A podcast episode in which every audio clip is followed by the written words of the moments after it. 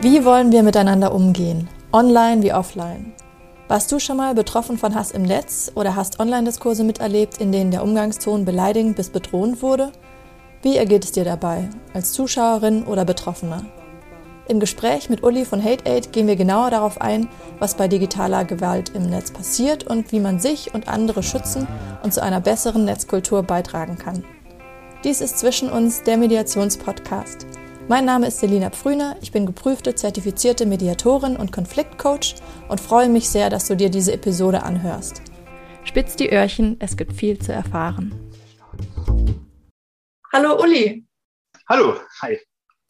Freut mich sehr, äh, dass du heute dabei bist. Ähm, du bist Betroffenenberater bei HateAid. Du bist Fachinformatiker, Sozialpädagoge, Supervisor und Coach. Und HateAid gibt es seit drei Jahren, äh, hat 38 Mitarbeitende und ist die einzige Beratungsstelle für ausschließlich Betroffene von digitaler Gewalt und zuständig für ganz Deutschland. Kannst du mir erzählen, was eure Ziele sind? Also, HateAid ist dafür da, dass die Meinungsvielfalt im Internet stärken und dort den Diskurs und die Demokratie ähm, fördern wollen. Das wollen wir erreichen, indem wir dort digitale Gewalt zurückdrängen. Das sind jetzt ganz schön große Begriffe. Genau, das wäre meine nächste Frage gewesen. Was versteht ihr unter digitaler Gewalt? Digitale Gewalt sind ähm, Dinge, die Menschen im Internet passieren, die den, den Charakter von einer Gewalttat haben. Und da haben wir uns ein bisschen auch angelehnt an dem, wie Soziologie Gewalt definiert dass sie zum Beispiel immer dort passieren kann, wo Menschen halt im Austausch miteinander stehen und sich treffen ähm, und ins Gespräch miteinander kommen können. Und das ist eben online genauso gegeben wie offline. Man darf dabei nicht vergessen, dass diese digitale Welt, die wir so wahrnehmen und kennen, ähm, mittlerweile längst Teil von unserer Realität geworden ist. Dass das also ein Ort ist, wo wir auch ähm, arbeiten oder Freunde treffen oder, weiß ich nicht, einkaufen oder Steuererklärungen machen ähm, und dass es längst Teil von unserem Alltag geworden ist. Und genauso fun funktioniert es natürlich auch mit Gewalt. Ähm, da passieren oft Dinge, die in der Vernetzung miteinander stehen. Das heißt, ähm, Gewalt, die im, in der Realität, in der analogen Welt anfängt, kann sich ins Internet hinein, in die Digitalität ziehen, aber gleichzeitig auch andersrum. Dinge, die im Internet starten, können schnell umschlagen und auch in der analogen Welt ankommen. Genau, Stichwort äh, Ermordung Walter Lübkes. Wie hat das eure Arbeit beeinflusst? Ja, diese, dieser Fall Walter Lübcke ist ein, ein total spannender Fall, weil er als Beispiel dafür steht, dass eben Hass dort im Netz oft auch als politisches Mittel benutzt wird. Dass er genutzt wird, um Menschen einzuschüchtern und mundtot zu machen, dass er genutzt wird, um äh, sie äh, zum Schweigen zu bringen und natürlich auch um den politischen Diskurs zu verschieben und ähm, zu beeinflussen. Und der Fall Walter Lübcke ist vor allem deswegen sehr spannend und interessant zu beobachten, weil es tatsächlich immer noch Teile dieses Falls, zum Beispiel ein Video gibt, das immer noch bei YouTube online steht und wo immer noch Hasskommentare drunter gepostet werden. Ähm, es gibt dort Kommentare, die schon etliche Jahre alt sind, aber es gibt auch einige, die erst vor ein paar Tagen oder Monaten online gestellt wurden. Und das ist schon ganz schön erschreckend, wenn man sich das anschaut und durchscrollt. Wenn du davon sprichst, also, also Hass als politisches Mittel, ähm, da ist auch äh, Reconquista Germanica ein Stichwort. Vielleicht kannst du uns da einen kleinen Überblick darüber geben, was das bedeutet. Ja, Reconquista Germanica ist ein, ein rechtes Netzwerk. Ähm, das dadurch bekannt geworden ist, dass ähm, eine, eine Nachrichtenseite, die Bell Tower News, vor einiger Zeit schon dort einen Journalisten eingeschleust haben, der dort quasi von aus diesem Netzwerk heraus berichtet hat, wie die arbeiten, was da passiert ähm, und wie die Strukturen dort sind. Und das ist tatsächlich ein, ein super interessanter Einblick ähm, gewesen. Die haben unter anderem aufgedeckt, dass dieses Netzwerk eine sehr hierarchische, fast schon militärische Struktur hat und dass eben dort Angriffe ähm, auf andere Plattformen koordiniert und ähm, abgesprochen wurden. Und zwar nicht nur so, das sind ein paar Leute, die sich absprechen, sondern dieses Netzwerk in Zeiten 4000 Mitglieder und ähm, es gab dort wirklich äh, quasi Termine, wo man sich koordiniert auf ein Ziel gestürzt hat und das dann am besten mit, jeder hat mehrere Twitter-Konten, man hat dort nachlesen können, fünf bis zehn wird dort empfohlen, die eine Person steuert, ähm, dann einen Angriff koordiniert auf ein Opfer. Ähm, also gelenkte Shitstorms kann man sagen, oder? Genau, gelenkte und organisierte Shitstorms. Und da hat man eben viel über dieses Phänomen Shitstorm an sich herausgefunden und verstanden. Man hat zum Beispiel gemerkt, ähm, wie arg die choreografiert sind, wie arg da auch eine Steuerung dahinter steckt und äh, eine Zielrichtung dahinter steckt. Und man konnte eben auch darüber nachweisen, dass das fast immer aus der rechten Richtung kommt. Kannst du mir da ein paar Strategien erzählen, die diese äh, rechten Hetzer dann eingesetzt haben? Also Stichwort Derailing und Whataboutism. Vielleicht kannst du mir das ein bisschen er genauer erklären. Naja, es, es gab sehr viele Strategien, die die eingesetzt haben. Zum einen habe ich gerade schon angedeutet, gab es halt eine Strategie, einfach als sehr viel mehr Leute aufzutreten, als man eigentlich war, indem jeder mehrere Accounts steuert. Ähm, wie gesagt, die Empfehlung war tatsächlich äh, fünf bis zehn pro Person. Es gab auch die Empfehlung, dass man ähm, sich dort möglichst nicht ähm, bedrohen soll, dass man eher vielleicht die, den politischen Gegner oder den Angreifer dazu bringen soll, dass er droht, denn dann könnte man ihn ja von der Plattform sperren lassen. Also so ein bisschen auch die, die, die, juristischen Grauzonen da bewusst äh, ausgelotet hat. Ja, die politischen die Grauzonen ausgelotet hat und zum Teil hat man sie aber, glaube ich, auch gar nicht richtig verstanden. Mhm. Denn es wurde auch gesagt, dass man doch immer Beleidigungen parat haben soll, um den, den Gegner dann anzugreifen und auch einzuschüchtern. Und ähm, spannend daran ist, dass eine Beleidigung an sich ja eigentlich auch ein Straftatbestand ist, aber das war dort so gar nicht, hat sich so gar nicht dort wiedergefunden. Also Beleidigungen wurden massiv dann eingesetzt. Genau, vor allem halt Richtung Familien, Richtung Familienmitglieder oder Strukturen, Richtung Arbeit. Das war halt das letzte Mittel, das man dort ziehen konnte, wenn man doch auf jemanden getroffen ist, der vielleicht diskutieren wollte. Mhm. Und ich hatte also Whataboutism äh, auch angesprochen. Ähm, kannst du da genauer erklären, was damit gemeint ist? Genau. Ähm, das ähm, Derailing und Whataboutism ähm, sind äh, Strategien, um zu versuchen, dass man Gespräche im Netz, die erstmal vielleicht ganz harmlos beginnen, zu rechten Themensträngen macht oder führt und so politisiert. Und ähm, das ist eine, eine Strategie, um gezielt auch Zielgruppen zu kapern oder Gespräche zu kapern von Menschen, die sonst eigentlich da gar nicht nicht das Gefühl haben, auf einer politischen Schiene unterwegs zu sein und etwas Politisches zu wollen.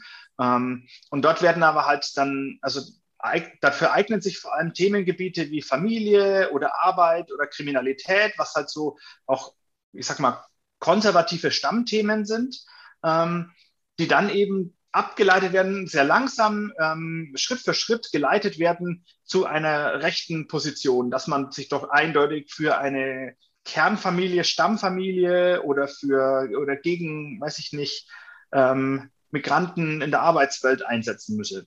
Also das ist sozusagen der, die Diskursverschiebung durch das Derailing, dass man so peu à peu sich da genau. hinbewegt, dass äh, diese, diese, diese Werteverschiebung vielleicht auch, ich weiß nicht, ob das das richtig trifft.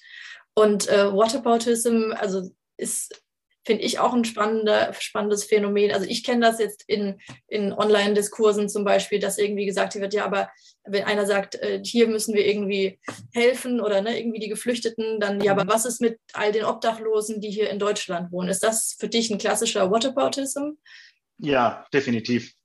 Genau, da geht es halt darum, den auch andere Personengruppen, die auch sicher benachteiligt sind oder oder für die man sich auch einsetzen kann, in den, in den Fokus zu schieben und von der eigentlichen, vom eigentlichen Inhalt der, des Ausgangsposts abzulenken und die, den Diskurs halt dort auch damit zu verschieben und woanders hinzubekommen, zu lenken. Und was glaubst du, ist die, also das Ziel dahinter, dass man woanders hinlenkt? Ja, das Ziel dahinter ist es auch, den Blick zu verschieben und auch ähm, da gar nicht die, die, Diskussion zum Beispiel über Menschen im Ausland, denen es schlecht geht, zuzulassen, sondern dann eben den Blick darauf zu richten, dass es halt auch in Deutschland Menschen gibt, die, denen es schlecht geht, dass es ähm, nationale Probleme gibt, dass man ähm, und dass es eben eine dann oft damit schnell auch eine rechte Position und eine einfache Lösung verknüpft wird. So, mit den Stichwörtern haue ich jetzt ein bisschen um mich. Ne? Wir haben dann als drittes noch irgendwie den Silencing-Effekt der mir immer schwer über die Lippen geht. Ähm, warum ist der äh, so gefährlich? Der Silencing-Effekt bedeutet ja, dass Menschen sich nicht mehr trauen, das zu sagen, was sie denken. Dazu gibt es eine spannende Studie von äh, 2019, äh, die, wo man herausgefunden hat, dass 54 Prozent der Internetnutzerinnen äh, sich nicht mehr trauen, ihre politische Meinung im Netz zu sagen, eben weil sie Angst haben, Hass und Hetze abzubekommen dafür. Das ist schon eine krasse Zahl, ne? Also mehr, mehr als Zahl, die Hälfte der Leute zensieren sich im Prinzip selber, um nichts äh, Schlimmes abzubekommen. Ne? Also wie, da muss ja, muss ja auch schon ein großes Bewusstsein dafür da sein, was einem dann droht. Ne? Ja, und eine große Angst offensichtlich. Und das ist aber eben genau das, was Silencing meint. Zu sagen, die, die Leute zensieren sich, wie du sagst, selber und ähm, sagen gar nicht mehr das, was sie denken. Und das heißt aber ja quasi, dass sie sich aus dem, aus dem Diskurs und aus, dem, aus der Dis Diskussion heraus zurückziehen. Und ähm, jetzt, wenn man mal davon ausgeht, dass eine Demokratie davon lebt, dass Menschen über das im Gespräch sind, was sie denken und was sie möchten und was sie wollen, ähm, dann das wird natürlich auch online gemacht. Und wenn sich aber über die Hälfte der Nutzer, die vor allem zu einer Seite des Diskurses gehören, zurückziehen, und wenn man dann noch bedenkt, dass die andere Seite die sind, die fünf bis zehn Accounts gleichzeitig steuern, dann entsteht da ein sehr großes gefühltes Ungleichgewicht. Und dieses gefühlte Ungleichgewicht macht einen Eindruck. Da kann man sich gar nicht dagegen wehren. Das macht einfach eine, eine Wahrnehmung mit uns, ähm, die einfach brandgefährlich ist. Ähm, die führende Meinung, dieser Eindruck entsteht, wenn so viele das sagen, obwohl hinter diesen vielen eigentlich ganz wenige stecken. Ne? Hast du ich habe da irgendwie unterschiedliche Zahlen gelesen, zwischen drei bis zehn Prozent der Kommentare im Netz, die äh, hasserfüllt sind oder Hasskommentare, ähm, sind eigentlich äh, Genau, es sind nur drei Prozent, also oder drei bis zehn Prozent. Ich weiß nicht, was ihr da äh, für Zahlen habt. Ähm, das sind ja eigentlich äh, verschwindend äh, geringe Anzahl. Genau, genau. Es, ist, es sind tatsächlich eigentlich extrem wenig Leute, die im Internet hassen, die aber einfach einen riesen Effekt erzeugen. Und wir haben da mal ein schönes Beispiel, äh, das ist 2018 erhoben worden. Da ist rausgekommen bei einer Untersuchung, dass eigentlich nur fünf Prozent der UserInnen für über die Hälfte aller Likes unter Hasskommentaren verantwortlich sind. Also es ist ein verschwindend geringer Teil, die diese Likes und ja. diese Hasskommentare erzeugen und voranbringen. Also die, die hauen dann einfach überall hin. Sind da auch irgendwie Trolls dann äh, involviert oder Bots? Oder ich kann, kann den Unterschied nicht immer ganz greifen. Also Programmierte, die sozusagen solche Likes dann auch verteilen oder?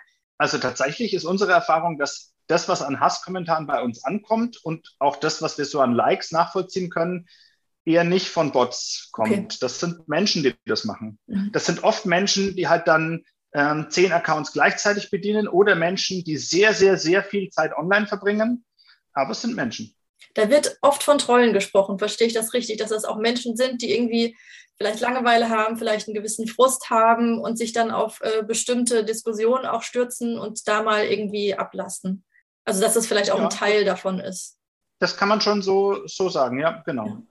Genau, diese fünf bis zehn Prozent äh, der Accounts, das hast du gesagt, ne? die Userinnen, die die 50 Prozent Hasskommentare liken. Ich habe gelesen, dass es fünf bis zehn Prozent sind, die diesen digitalen Noise, äh, also quasi dieses, diese Hate Storms, Shitstorms mit befeuern. Und ähm, genau, also der Algorithmus äh, sorgt natürlich dann auch noch zusätzlich dazu, ne, ähm, dass diese Likes äh, oder diese, diese Negativkommentare bis Hasskommentare nach oben geschwemmt werden und der Eindruck erscheint, dass eigentlich nur das äh, die, die vorherrschende Meinung ist.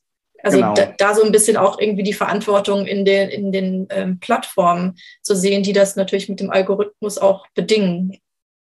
Genau, wir verstehen das natürlich, dass die Plattformen gerne Themen und Diskussionen haben, die auch kontrovers sind, denn das sind die Sachen, die auch von den Usern gelesen, verfolgt werden, wo User sich auch gerne beteiligen und wo es User auch, was User anregt dazu, ähm, viel Zeit auf äh, Plattformen zu verbringen. Und wir verstehen, dass das für eine Plattform interessant und relevant ist. Ähm, trotzdem denken wir, dass wir da nochmal ähm, auch einen Abstrich machen kann, ähm, zu sagen, dass wenn das halt zu arg in eine, in eine Hassrichtung ausartet, dann sollte da die Plattform auch einschreiten und das auch unterbinden. Ja. Ähm, letzte Statistik, die ich hier äh, stehen habe, äh, gibt, es, gibt es einem Hoffnung oder gibt es uns Hoffnung, dass ein Drittel der 25- bis 44-Jährigen äh, schon mal auf Hasskommentare reagiert haben?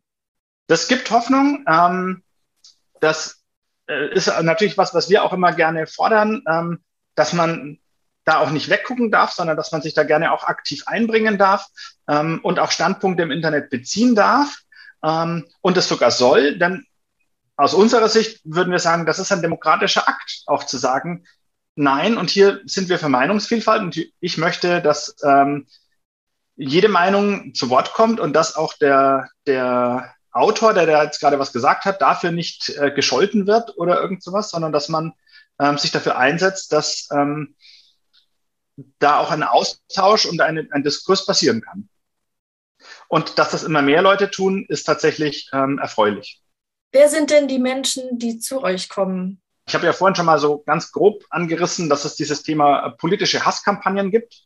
Natürlich sind das dann auch Betroffene, die irgendwie zu uns kommen. Das ist aber nicht die Hauptgruppe. Tatsächlich gibt es einfach ganz viele Menschen, die einzelne Hasstaten, nenne ich sie mal, im Internet erfahren. Das geht von diskriminierenden Kommentaren über eskalierte Streitereien oder unfreiwillig veröffentlichte Fotos bis hin zu so stalkinghaftem Verhalten und sowas wie Identitätsdiebstahl. Ähm, da gibt es einfach sehr viele verschiedene Dinge, die passieren können. Und mit all diesen Anliegen wenden sich Betroffene an uns. Kannst du beschreiben, wie ihr da in eurer Arbeit konkret vorgibt? Gibt es da bestimmte Steps? Wo steigt ihr ein? Oder je nachdem, äh, so ein bisschen dieses Vorher, Während, Nachher, ähm, so einen kleinen Überblick mir da vielleicht geben? Der erste Step und der für die Betroffenen oft auch am wichtigsten ist, dass wir eine Betroffenenberatung betreiben, ähm, in der sich betroffene Menschen melden können.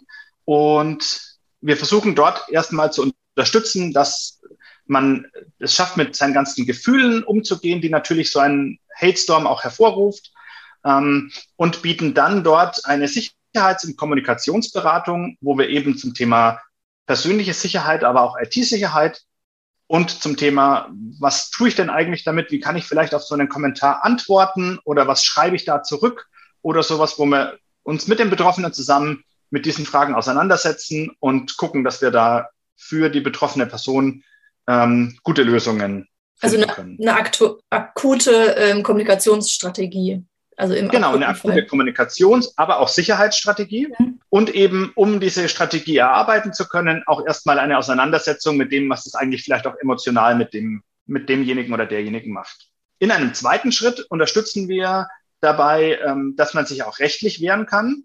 Wir beraten und helfen zum Thema ähm, Strafanzeigen stellen, wir finanzieren in ausgewählten Fällen Zivilklagen und kooperieren dafür natürlich auch mit den Strafverfolgungsbehörden, ähm, sind da in einem Austausch und können da auch gerne weiterleiten. Zum Beispiel, wenn es auch für eine Sicherheitsfrage interessant ist.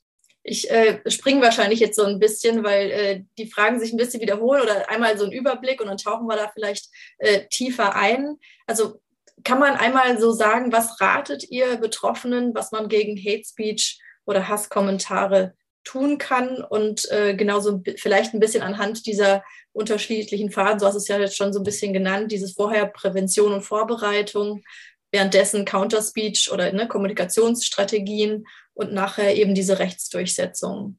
Es gibt schon Strategien, die man anwenden kann, um zu versuchen, sich von vor Hass im Netz zu schützen. Ähm, da geht es viel darum, dass man überlegt, welche Informationen man denn eigentlich im Netz gerne stehen haben möchte und welche da vielleicht nicht angebracht sind oder welche man da vielleicht gerne eher auch wieder raushaben möchte. Also man, ähm, ihr scannt mit denen gemeinsam, was, was ist eigentlich von jemandem online über diesen Privatsphäre-Check, nennt ihr das, glaube ich, ne? Genau. Also wir bieten Privatsphäre-Check an, äh, bei dem wir gucken, was es über die betroffene Person im Internet zu finden gibt und was von diesen Informationen sich potenziell für einen Täter auch gegen die Person sind oft ähm, Einträge auf irgendwelchen Social-Media-Plattformen, Facebook, vielleicht aber auch sowas wie LinkedIn oder Instagram oder Xing, ähm, aber manchmal auch so Dinge, die man einfach vergessen hat. Also die Homepage des alten Fußballvereins, wo noch irgendwie peinliche Bilder von früher stehen oder eine MySpace-Seite aus den 90ern oder sowas. Und sowas versuchen wir eben zu finden aber wir versuchen auch nach so Dingen wie, wo lassen sich vielleicht Verknüpfungen herstellen zum Arbeitgeber, zu den Eltern oder zu den Kindern oder zu den Partnern, Partnerinnen. Denn sowas ähm, haben wir die Erfahrung gemacht, nutzen halt Täter oft, um eben dann die betroffene Person unter Druck zu setzen und das gegen sie zu benutzen. Und wenn wir da was finden, dann stellen wir das für den, für den Betroffenen oder die Betroffene zusammen, ähm, schicken das zu, dass sich das angucken kann und ähm, natürlich unterstützen wir auch dabei, wenn dann an der einen oder anderen Stelle irgendwas gelöscht werden soll, wenn man sagt, das möchte ich aber nicht mehr haben. Und da vielleicht so ein kleiner Praxistipp, die allermeisten Homepages, ähm, wo solche Dinge auftauchen, ähm, sind da auch ganz kulant und löschen sowas auch relativ gerne und äh, zügig und schnell. Das mhm. geht ganz gut. Also der Tipp sozusagen an Leute, die jetzt noch nicht akut betroffen sind, aber sich vielleicht mal Gedanken so machen, ich habe da vielleicht ein bestimmtes Projekt vor und haben jetzt noch nicht, sind noch nicht so weit, dass sie sagen, ich kontaktiere euch und äh, gehe das mit euch durch, können einfach mal irgendwie das Internet nach sich selber suchen und gucken, was sie da so finden oder welche Verbindungen zur Verwandtschaft oder sonst was aufgezeigt wird, was irgendwie Rückschlüsse auf sie selbst lässt. Genau. Und generell sagen wir halt alles, was ähm, im Internet, was, was nicht mehr im Internet drinsteht an Informationen, kann halt auch nicht verwendet werden. Von daher ist das ähm, eigentlich schon ein, eine, ein Tipp, den wir geben, zu sagen, da ein bisschen datensparsam zu sein. Es muss einfach nicht jede Wohnadresse, Telefonnummer oder sonst irgendwas im Netz vorhanden sein. Das macht es halt auch ein bisschen sicherer. Und zusätzlich macht ihr noch den IT-Check. Hilf mir da weiter. Genau, also wir ähm, checken natürlich gerne auch so ein bisschen über die technischen Systeme, die äh, bei, einem, bei einem Betroffenen dann vorhanden sind. Da ist es, sind unsere großen Tipps, die wir haben, zu sagen, es ist halt einfach wichtig, gute Passwörter zu verwenden. Ähm, am besten mit einem Passwortmanager und mit einer Zwei-Faktor-Authentifizierung. Das schützt schon mal sehr gut. Ähm, außerdem ist es wichtig, dass man halt das Windows-System und den Browser immer auf dem aktuellen Stand hält und Updates einspielt. Und ein großes Thema ist noch, das ist so das große Einfallstor für dieses Thema Hacking, ähm, sind aktuell eigentlich, wenn man die restlichen Tipps befolgt, ähm, Phishing-Angriffe. Mhm. Das heißt Mails, ähm, die man zugeschickt bekommt, wo man darauf aufgefordert wird, persönliche Daten oder ähm, Einwahldaten, Passwörter einzugeben. Das sind ja tatsächlich ja. alles Tipps, die äh, jeder Bürger und Bürgerin eigentlich auch äh, beherzen sollte. Also gerade auch was die Passwörter angeht, da nicht irgendwie 1, 2, 3, 4 oder irgendwie den eigenen Namen oder wen auch immer, ne, was auch verfolgbar ist, sondern da nochmal durchgehen und äh, ja, die Schlösschen ein bisschen zumachen, was das angeht. Ne?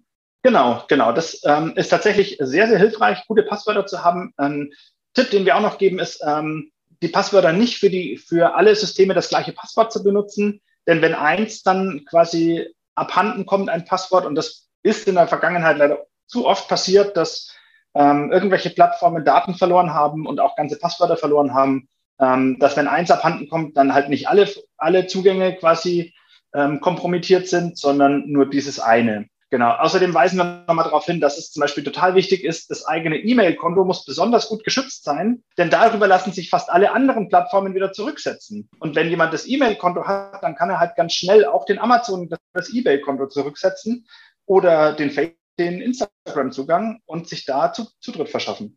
Jetzt habe ich so ein bisschen Haken drin, aber ich glaube, das lag nur an meiner Verbindung. Ich hoffe, es hat einfach mit aufgezeichnet.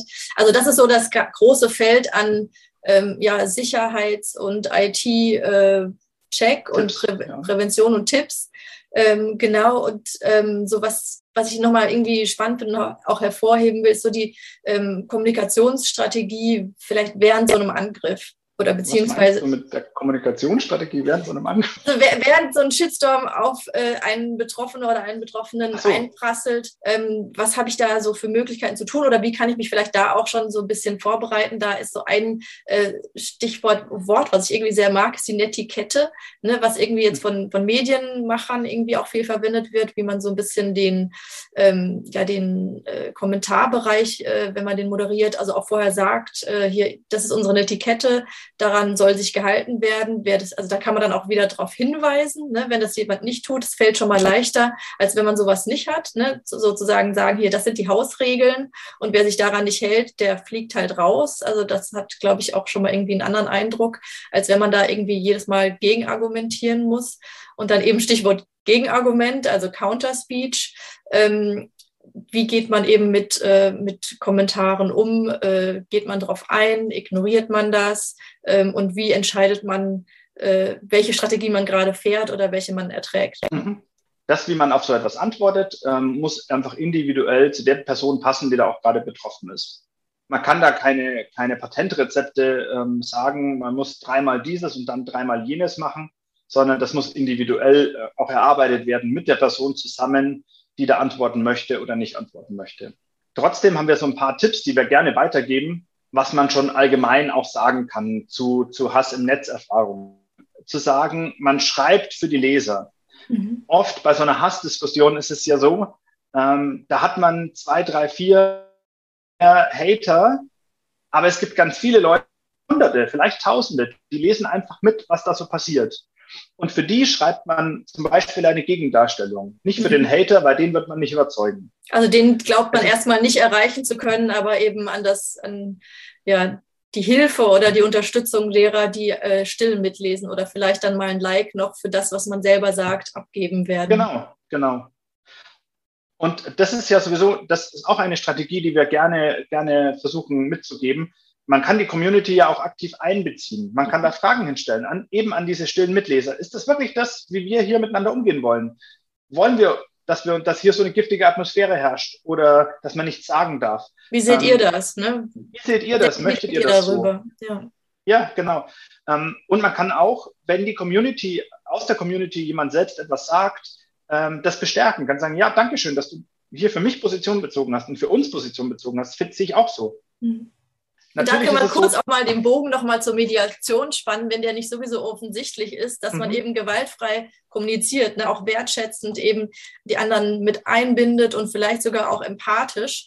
Äh, und das ist wahrscheinlich die Königsdisziplin, äh, auf den Angreifer reagiert. Also dieses Golden Conversations ist ja so irgendwie wahrscheinlich aus Mediatorensicht irgendwie das allergrößte Ziel, dass man auf denjenigen vielleicht, der gerade äh, warum auch immer irgendwie seinen Frust da ablädt und man das aber sehr persönlich abbekommt, vielleicht sogar eingehen kann. Aber ne, das, äh, äh, wer, wer da die Kraft hat, das ist schon irgendwie immens, aber eben für die auch, also ne, Unterstützung zu generieren und Unterstützung auch zu bitten, ne, vielleicht aber auch, wenn man sieht, dass da gerade jemand betroffen ist, äh, Unterstützung vielleicht auch in privaten Nachrichten zu geben, wenn man das nicht öffentlich machen möchte. Genau, da auch einfach, also das ist ja ein deutliches Signal zu sagen, du bist nicht alleine, genau. dem, demjenigen, der, dem das gerade passiert. Genau. Weil das Schlimmste ist ja eben dieses Gefühl, so komplett im äh, Scheinwerferlicht zu stehen und alle äh, schießen auf einen von allen Richtungen und man hat nirgends mehr Schutz. Ne? Das ist ja so, glaube ich, das, was das äh, am meisten ausmacht. Ja, ja.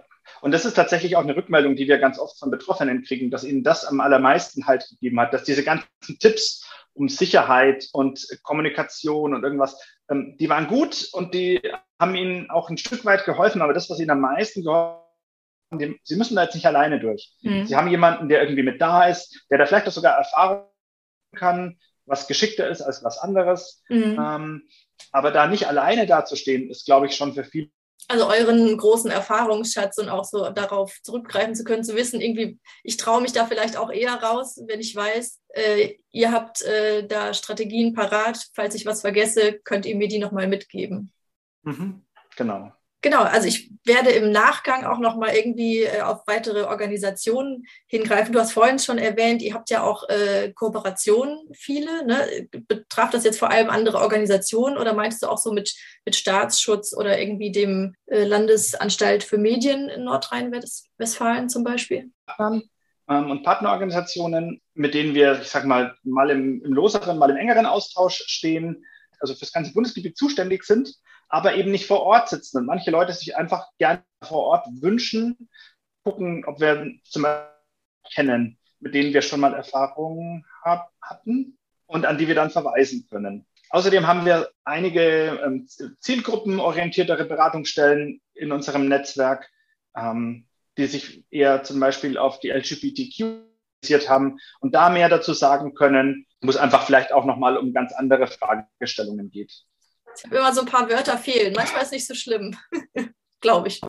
Also, wir haben auch gute gruppenorientierten Beratungsstellen, ähm, wie zum, zum Beispiel ähm, LGBTIQ plus ähm, Beratungsstellen, Bedürfnisse von unterschiedlichen geben können und die auch besser beraten können. Genau, da würde ich auch dazu zählen, Angriffe von rechts ähm, oder was es da sonst noch gibt. Es gibt wir haben auch eine, zu einer ähm, antijüdischen Beratungsstelle eine, einen guten Kontakt und so weiter. Außerdem haben wir einfach ein großes Kontaktenetzwerk ähm, zu den Staatsorganen, zu spezialisierten Staatsanwaltschaften für Internetkriminalität, ähm, zum Staatsschutz und zum Verfassungsschutz, aber auch zu einzelnen Polizei, ähm, zu Landespolizeien, wo wir versuchen, dann auch Betroffene anzudocken, wenn sich da irgendwie die Möglichkeit irgendwie ergibt. Da sind wir dann schon beim richtigen Stichwort, wo ich auf jeden Fall noch so eingehen würde, vielleicht als nächstes, also nicht direkt nächstes, sondern danach die Melderegistersperre und eben so diesen juristischen Part. Also da gibt es ja einmal diese Initiative Verfolgen statt nur löschen. Ähm, und eben, ihr sagt ja auch, ne, Beweissicherung, damit eben äh, der nächste Schritt gemacht werden kann. Wenn du da nochmal so den Unterschied, äh, was ihr eben macht, im Vergleich zu, wie es normalerweise so ein Zivilstrafverfahren äh, abläuft. Ich kann was zu den Verfahrenswegen sagen ähm, ja. im deutschen Recht und vielleicht wird es dann klar. Also im, nach dem quasi zwei ganz unterschiedliche Verfahren gibt, die man machen kann, wenn einem irgendwie was passiert. Im Internet, aber auch analog. Man kann zur Polizei gehen und anzeigen, dann ist es quasi so, dass der Staat Täter ausfindig macht und den bestraft. Das ist das Ziel von diesem ganzen Ding ist Strafe und deswegen heißt es auch Strafverfahren. Mhm. Dafür ist zu wissen, dass es in Deutschland immer kostenlos ist, Strafverfahren oder Dinge anzuzahlen. Also ich gehe zur Polizei, mache Anzeige, äh, das wird dann äh, gemacht. Ich muss nichts bezahlen, ich brauche auch keinen Anwalt oder so und die Gerichte, genau. die den finden und die Beweisführung irgendwie haben, dann gibt es einen Prozess. Genau, genau. Der zweite Weg, den man auch gehen kann in so einem Fall, wenn einem irgendwie da was passiert ist, eben der, ich beauftrage den Anwalt und der versucht, zwischen dem Opfer und dem Täter einen Ausgleich herzustellen. Zum Beispiel über eine Unterlassungserklärung, eine Geldentschädigung, Löschung oder sonst irgendwas. Das ist dieses Thema Abmahnung. Thema Abmahnung. Ich, ich wiederhole es, wenn der Ton weg war. Ne? Ja, okay. Das ist das Zivilverfahren. Ja, Zivil. Und da Zivilrecht hohen Kostenrisiko verbunden ist. Und da ist, kommen aber wir ins Spiel, weil wir möchten, dass mehr Leute anzeigen und rechtlich äh, sich finanzieren wir ausgewählte, geeignete Prozesse ähm, eben für dieses Zivilverfahren. Mhm. Also auch, auch aus einem Grund, also natürlich, um das äh, Recht einmal einzuklagen, um diesem Hass entgegenzustehen und gleichzeitig auch so ein äh, Beispiel zu setzen und eine gewisse Öffentlichkeitswirksamkeit auch dafür das Thema zu bekommen. Kann man das sagen? Auf der einen Seite ja und gleichzeitig, dass eben wir die, die Betroffenen in die Lage versetzen wollen, dass sie sich auch wirklich dagegen wehren können, was ihnen da passiert ist. Denn das ist schon arg abschreckend, wenn man sich überlegt, ich muss einen Anwalt beauftragen, der kostet mich vielleicht, wenn es gut läuft, ein paar hundert, wenn es schlecht läuft, ein paar tausend Euro. Mhm. Und wenn ich verliere bei dem Verfahren, muss ich auch noch den Anwalt der Gegenseite und die Gerichtskosten zahlen und bin schnell bei vielleicht mehrere tausend Euro, ja. Also wichtig, man kann sagen, es gibt eben diese zwei Wege und ihr geht eben diesen zweiten Weg äh, mit dem Zivilverfahren, in dem Anwaltskosten dann bezahlt werden können, aber gleichzeitig läuft das natürlich auch über Spenden. Ne? Also es ist so, ähm, Hate Aid an sich ist über Bundesmittel und über Spenden finanziert alle unsere Beratungsleistungen kostenlos für die. Wir haben aber einen extra Topf und da haben wir uns ein tolles System überlegt, wie wir solche Zivilverfahren finanzieren können. Wir konnten über einen großen Spender in diesen Topf einen Anfangsbetrag ähm, uns reinbezahlen lassen und aus diesem Topf diese Zivilverfahren. Mhm. Und das, was die Betroffenen uns dafür zusichern müssen, ist, sollte es zu einer Geldentschädigung kommen, dann fließt dieses uns fließt das Geld wieder zu euch, ja. Damit den nächsten Prozess. Mhm. Das heißt, der eine Hater bezahlt den Prozess gegen den nächsten. Und das finden wir sehr charmant und sehr gut. Das finde ich auch ein super System. Und ich habe auch kürzlich gehört, wurde wieder ein Preis verliehen und äh, der ist dann auch direkt wieder in diesen Topf äh, geflossen. Ne? Von, ich kann sagen, von Max Czolek haben wir eine große Spende bekommen zuletzt. Ähm, Levit hatte ich genau. da jetzt im Kopf. Igor Levit. Von dem auch, das stimmt, ja. Genau. Ja. ja sind tatsächlich recht bekannt und kriegen ähm, immer wieder Spenden. Das ist sehr, sehr. Um einfach auch die Sache voranzubringen und ja. den Hass im Netz immer mehr einzudämmen. Gut, also das war jetzt natürlich irgendwie ein wahnsinniger Ritt. Wir haben ein paar Technikprobleme gehabt. Äh, muss dazu sagen, dass wir hier in Berlin, glaube ich, und in Köln sitzen. Oder man muss es ja auch gar nicht erwähnen. Privatsphäre-Schutz und so. Ähm, und ähm, hier jetzt über äh, einen Videocall aufgezeichnet haben und da sind natürlich irgendwie ein paar Tücken immer mit dabei, aber du hast mir hier geballtes Wissen rüber geschoben und wir könnten wahrscheinlich noch eine weitere Stunde darüber reden, aber ich will dich ja auch nicht von deiner wichtigen Arbeit abhalten, daher spiele ich dir jetzt einfach nochmal den Ball zu und sage, wenn du noch irgendwie äh, was Wichtiges Letztes irgendwie loswerden willst. Also ich bin großer Fan von Hate Aid, von eurer Arbeit, weil ich mir vorstellen kann, dass das vielen Betroffenen wirklich Rückhalt gibt und auch vielleicht sogar Leuten, die noch nicht irgendwie damit in Kontakt gekommen sind, äh, sich trauen, irgendwie ähm, ja demokratisch den Mund aufzumachen. Und ähm, sag schon mal ganz, ganz herzlichen Dank. Ja, hat mir sehr viel Spaß gemacht, hier mit dir über dieses Thema ähm, zu quatschen und ein bisschen auch ähm, in die Details zu gehen. Vielleicht noch den, den Aufruf, wenn tatsächlich jemand dabei ist, der das jetzt hört und sagt, Mensch, da würde ich mich auch gern mal melden. Ähm, unsere Internetseite ist hateaid.org. Dort findet man auch die Kontaktdaten, die Kontaktdaten in die Beratung. Wenn man sich betroffen fühlt, äh, beratung at hateaid.org. Einfach eine kurze Mail hinschreiben. Und man darf uns aber auch gerne anfragen, wenn man noch mal mehr Infos haben möchte oder einen Workshop. Da sind wir gerne offen für. Packe ich auf jeden Fall mit in die Show Notes und äh, sage vielen Dank und äh, wünsche dir noch einen sehr, sehr schönen Tag. Dankeschön, ebenso. Hui, das war jetzt ganz schön viel, oder?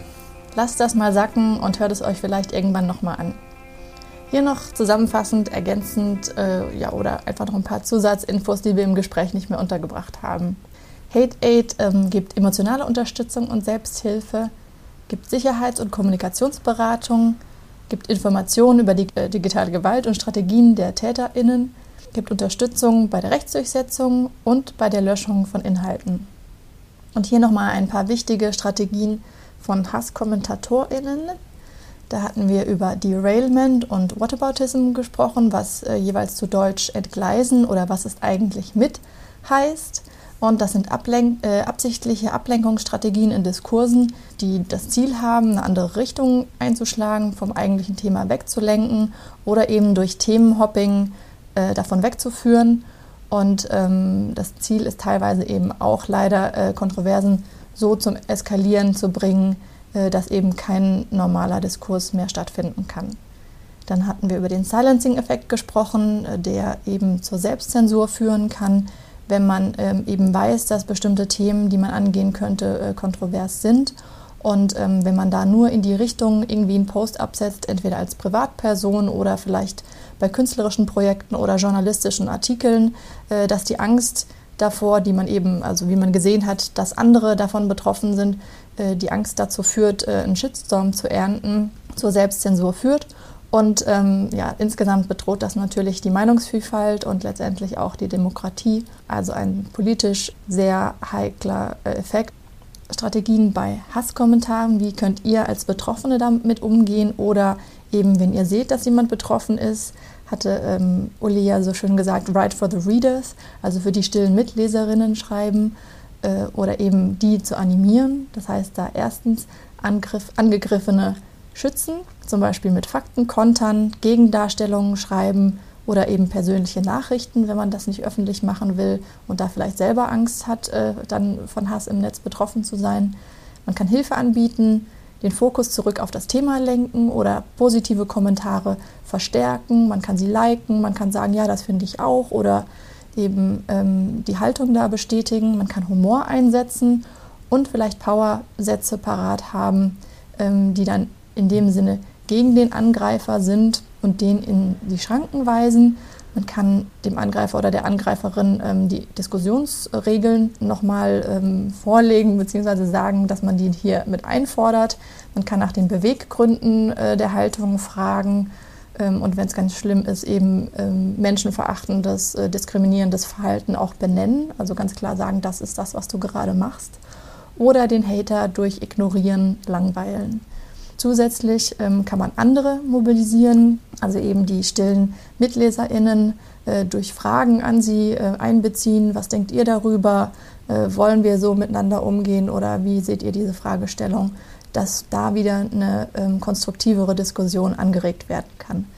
Zusätzlich möchte ich auf die Netiquette Hinweisen, die äh, von den neuen Medienmachern zum Beispiel über den Helpdesk zur Verfügung gestellt werden. Das setze ich alles euch auch nochmal in die Show Notes. Da könnt ihr später nochmal nachschauen. Und falls ihr sonst noch Fragen habt, natürlich immer Fragen. Ich habe hier noch ein bisschen, ähm, also in den Show Notes, dann hilfreiche Organisationen aufgelistet, die zum Beispiel Workshops geben oder eben sogenannte Love Storm Workshops ähm, wo man Gegenargumente üben kann oder eben diese Strategien, die ich jetzt zum Teil aufgelistet habe. Es gibt die Aktion Sylvie Courage, oder die, sorry, die Amadeo Antonio Stiftung, ähm, die sich vor allem gegen Rechtsextremismus, Rassismus und Antisemitismus einsetzt und dann natürlich auch sehr aktiv ist, äh, was Hass im Netz angeht.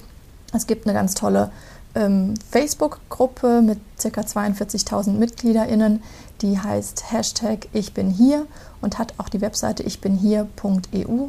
Da geht es um digitale Zivilcourage, ähm, dass man gemeinsam zusammen eben in Diskurse einsteigt und einen konstruktiven Dialog fördert, vor allem in den sozialen Medien. Und eben so deren Motto ist ohne Hass, ohne Hetze und ohne Fake News. Und ähm, auch die, die Guidelines äh, in der Gruppe ähm, sind wirklich äh, nur zu empfehlen. Dann ähm, hatten wir über die effektiven Strategien gesprochen, wenn eben man auf Hasskommentare stößt, sei es äh, die ein, gegen einen selber gerichtet sind oder gegen andere, also verfolgen statt löschen, strafrechtliche Verfolgung von VerfasserInnen von Hate Speech und da ist Beweissicherung auch ganz wichtig. Man sollte die Plattformbetreiber informieren, also sozusagen auf den Meldebutton bei den jeweiligen sozialen Medien zum Beispiel oder auch äh, unter Diskursen von, von Artikeln. Und ähm, man kann eben Gegenrede im Englischen Counterspeech, das wird auch oft verwendet, äh, üben und äh, eben sich damit schützen oder eben auch andere, sich äh, schützen vor andere stellen. Ähm, ja, und wenn es klappt, werde ich im Winter äh, nochmal ein Online-Symposium äh, Debattenkultur gegen Hass im Net, äh, ins Leben rufen, in Kooperation mit Aktion Zivilcourage.